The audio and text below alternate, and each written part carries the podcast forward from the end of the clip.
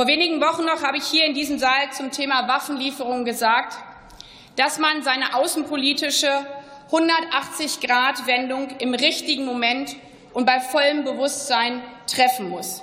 Jetzt ist, so traurig es ist, der Moment dafür.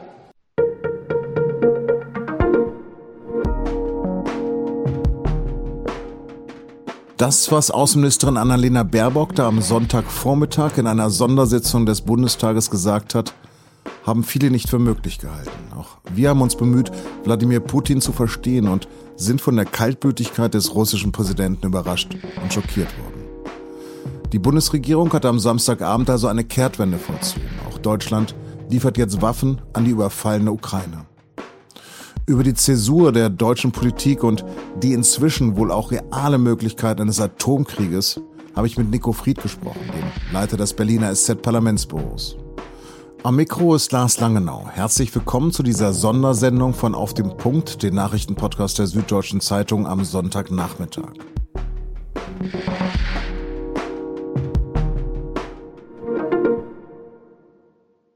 Auch an Tag 4 setzt sich Putins Angriffskrieg mit aller Härte gegen die Ukraine fort. Vielleicht ist er bald vorbei, vielleicht aber hat er auch erst richtig begonnen. Am frühen Sonntagnachmittag hat Putin die russischen Nuklearstreitkräfte in Alarmbereitschaft versetzt. Das habe er wegen des aggressiven Verhaltens der NATO und der Wirtschaftssanktionen der russischen Militärführung befohlen, sagte er im Fernsehen. Samstagabend als Reaktion auf Putins vorherigen Tabubruch hat auch die deutsche Regierung mit einem alten Dogma deutscher Außenpolitik gebrochen. Die Bundesrepublik wird mitten in das Kriegsgebiet im Osten Europas tödliche Waffen senden. In ein Land, das unter großem militärischen Beschuss steht, aber weder Mitglied der EU noch des westlichen Verteidigungsbündnisses NATO ist. Am Sonntagvormittag hat Bundeskanzler Scholz die Kehrtwende in einer Regierungserklärung im Bundestag entschlossen begründet. Der 24. Februar 2022 markiert eine Zeitenwende in der Geschichte unseres Kontinents. Aber nach dem Angriff sei die Welt eben eine andere, sagt Scholz weiter. Und an die Ukraine gewandt?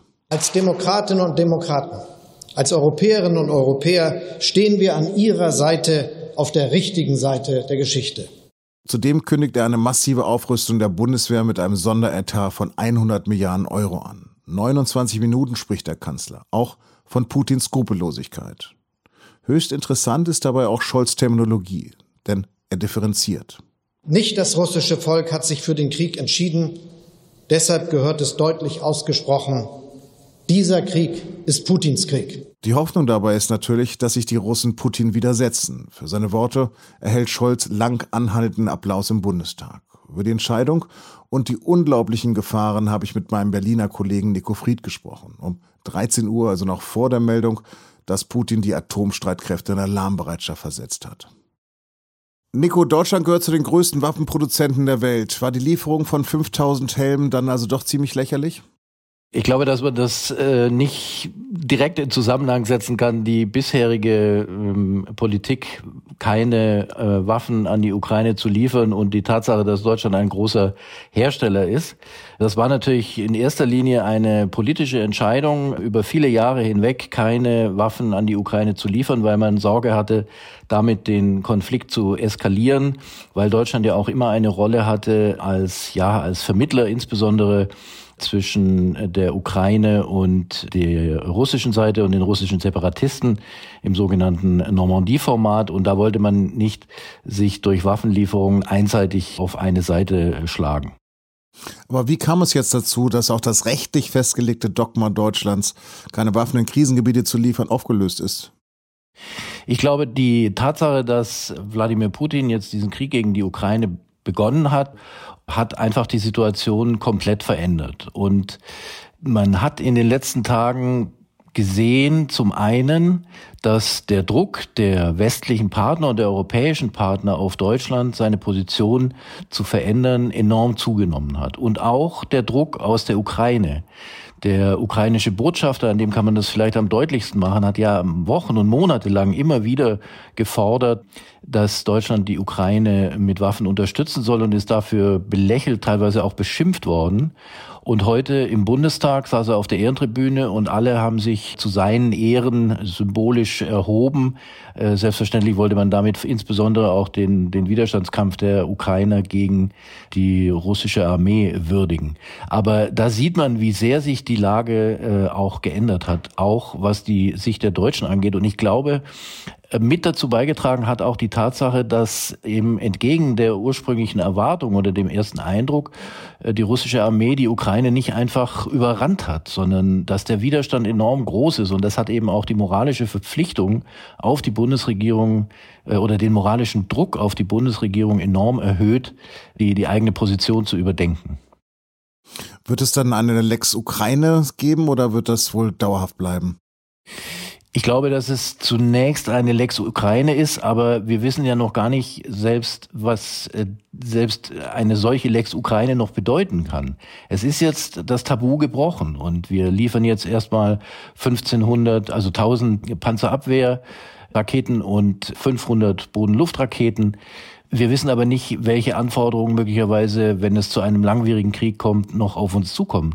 Also da ist jetzt ein Schritt getan, hinter den man auch nicht zurückkommt und wo man sich jedes Mal, wenn man sagt, nee, mehr wollen wir aber eigentlich nicht machen, natürlich äh, wird fragen lassen müssen, wieso habt ihr dann überhaupt damit angefangen? Also schon der Fall Ukraine kann sehr, sehr schwierig werden. Ich finde, dass Robert Habeck das heute in seiner Rede am besten äh, formuliert hat. Er hat nämlich gesagt, die Entscheidung ist richtig, aber ob sie gut ist, das weiß noch niemand.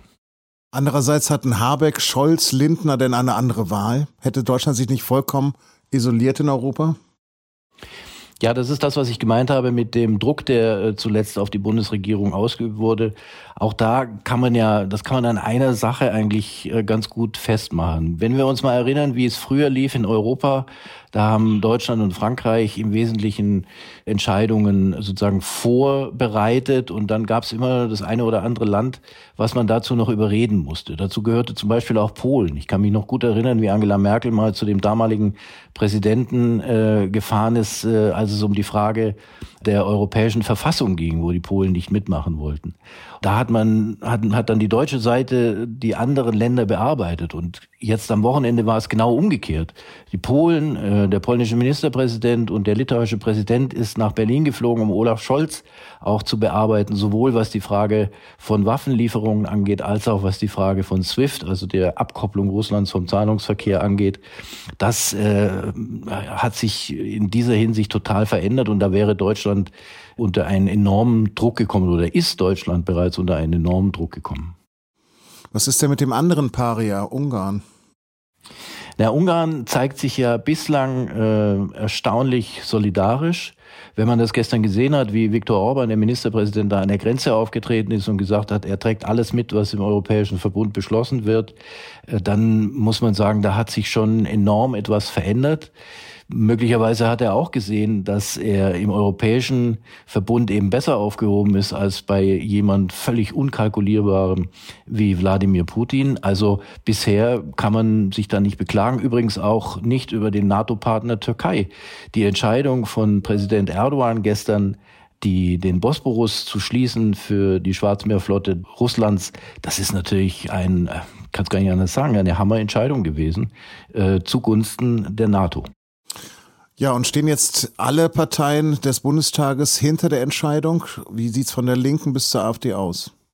Nein, es stehen nicht alle ähm, Parteien hinter der Entscheidung. Die Linke steht nicht hinter der Entscheidung, Waffen zu liefern an die Ukraine und die AfD kritisiert den Kurs ganz grundsätzlich, auch wenn sie heute den Krieg als völkerrechtswidrig äh, gebrandmarkt hat.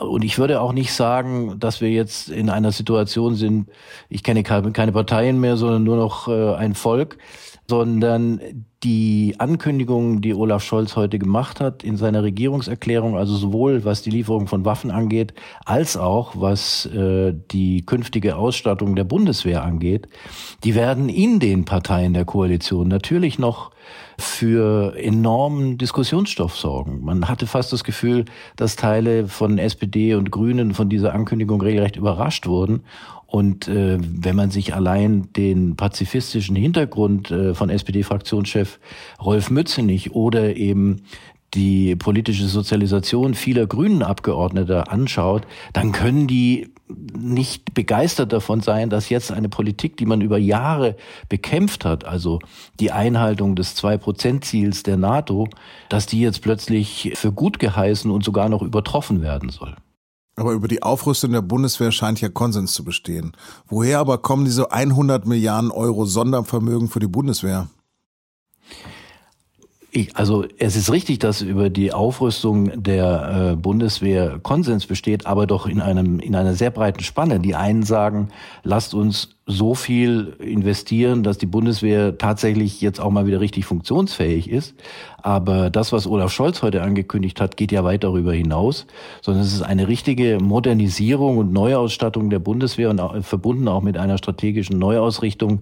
Also das wird schon noch für enormen Streit sorgen, wo die 100 Milliarden Sondervermögen herkommen sollen. Das hat er nicht gesagt. Es ist völlig klar, die müssen als Kredite aufgenommen werden. Aber ob man dann, so wie es zum Beispiel Unionsfraktionschef Friedrich Merz gefordert hat, dann auch mal an anderer Stelle gucken muss, ob eigentlich jede Ausgabe, wie er es formuliert hat, zulasten der jungen Generation, jede Wohltat, die diese Koalition sich auf die Fahnen geschrieben hat, dann noch nötig ist und noch bezahlbar ist, das wird sich zeigen. Also mehr als eine Ankündigung war das heute nicht und da wird es innerhalb der Koalition, aber auch zwischen Koalition und Opposition noch äh, großen, große Diskussionen geben. Das ist überhaupt kein Zweifel. Trotzdem muss man Olaf Scholz lassen, hat er da heute mal die immer wieder geforderte Führung gezeigt. Jetzt muss er eben auch beweisen, dass er seine Koalition da auch hinter sich versammeln kann. Wenn Deutschland heute Waffen schickt, werden dann morgen auch deutsche Soldaten entsendet werden? Nein, in die Ukraine auf keinen Fall. Die, die NATO auch fest bereits gesagt, auch übrigens ja nicht nur die Deutschen, sondern auch alle anderen Partner und auch die USA die Ukraine ist kein Bündnismitglied, so hart das äh, ist äh, für die Ukraine in der konkreten Situation. Wir wissen allerdings auch nicht, was passiert wäre, wenn sie 2008, als das mal in Redestand aufgenommen wurde, das wird heute so leichtfertig behauptet, das wäre der Fehler gewesen. Ich bin mir da nicht so sicher, ob wir dann nicht vielleicht auch schon viel früher in eine äh, sehr kritische Situation gelaufen wären. Aber wo es natürlich äh, Soldateneinsatz auch der Bundeswehr geben könnte, wäre, wenn Wladimir Putin äh, es tatsächlich wagen sollte, äh, einen NATO-Staat anzugreifen. Dann ist Artikel 5 der NATO-Charta einschlägig, dann gilt die Bündnispflicht und dann ist natürlich auch die Bundeswehr gefordert. Meine Töchter fragen mich, ob der Krieg jetzt auch nach Deutschland kommt. Was würdest du antworten? Das fragen mich meine Töchter auch. Ich versuche darauf zu antworten, indem ich erkläre, worum es geht und beruhige, weil ich es im Moment eigentlich auch nicht sehe, dass der Krieg auch nach Deutschland kommt. Aber ich glaube, man sollte da keine absoluten Aussagen machen, sondern äh, die Kinder, so gut es geht, ohne sie zusätzlich nervös oder ängstlich zu machen, einfach aufzuklären.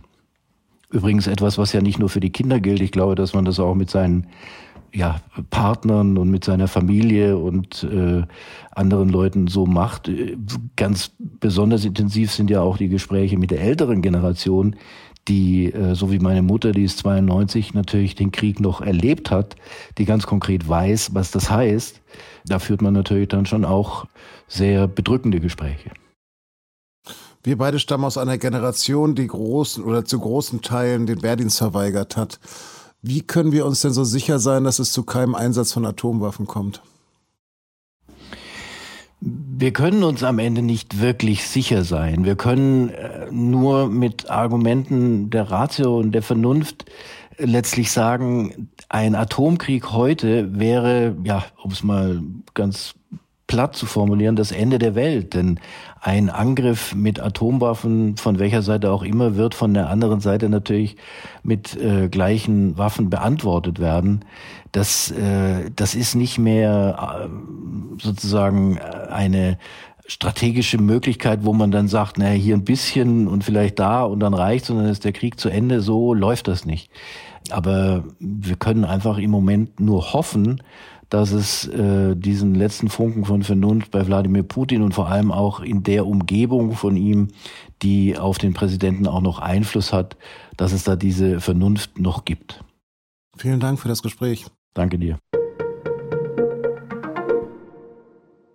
In seiner Regierungserklärung hat Scholz zudem erklärt, dass Deutschland bei der Energieversorgung unabhängiger von Russland werden soll. Unter anderem sollen dafür in kurzer Zeit zwei Flüssiggasterminals im Norden Deutschlands gebaut werden. Man werde aber auch insgesamt umsteuern. Deutschland soll dann nicht mehr von einem einzelnen Lieferanten abhängig sein. Bisher hat Deutschland rund 55 Prozent seines Erdgases aus Russland bezogen. Als weitere Reaktion schließen die USA, Deutschland und weitere Partner russische Kreditinstitute aus dem Bankenkommunikationsnetzwerk SWIFT aus. Damit sollen internationale Finanzströme zu den russischen Instituten unterbrochen werden. Der Ausschluss gilt als bislang weitreichendste Sanktion gegen Russland. Wegen des Krieges sperrt Deutschland jetzt auch seinen Luftraum für russische Maschinen. Seit Sonntag 15 Uhr dürfen keine Flüge aus Russland Deutschland mehr überfliegen oder gar in Deutschland landen. Das Verbot gilt zunächst für drei Monate. Die Lufthansa hat außerdem angekündigt, den russischen Luftraum für die kommende Woche zu meiden. Dadurch kann es zu längeren Flugzeiten in alle Welt und zu höheren Preisen kommen. Man mag sich gar nicht vorstellen, was los wäre, wenn Donald Trump noch US-Präsident wäre. Jedenfalls regt sich jetzt überall auf der Welt Protest gegen Putins Invasion. Gut so. Unser Podcast kann von den Ereignissen der Ukraine gerade sehr schnell überholt sein. Bei sz.de bleiben Sie über die laufenden Entwicklungen zurzeit Tag und Nacht live informiert. Wir hören uns Montag wieder. Redaktionsschluss für diese Sondersendung von Auf dem Punkt war 15 Uhr. Produziert hat die Sendung Emanuel Pedersen. Geholfen hat uns Pega Julia Meggendorf. Vielen Dank fürs Zuhören.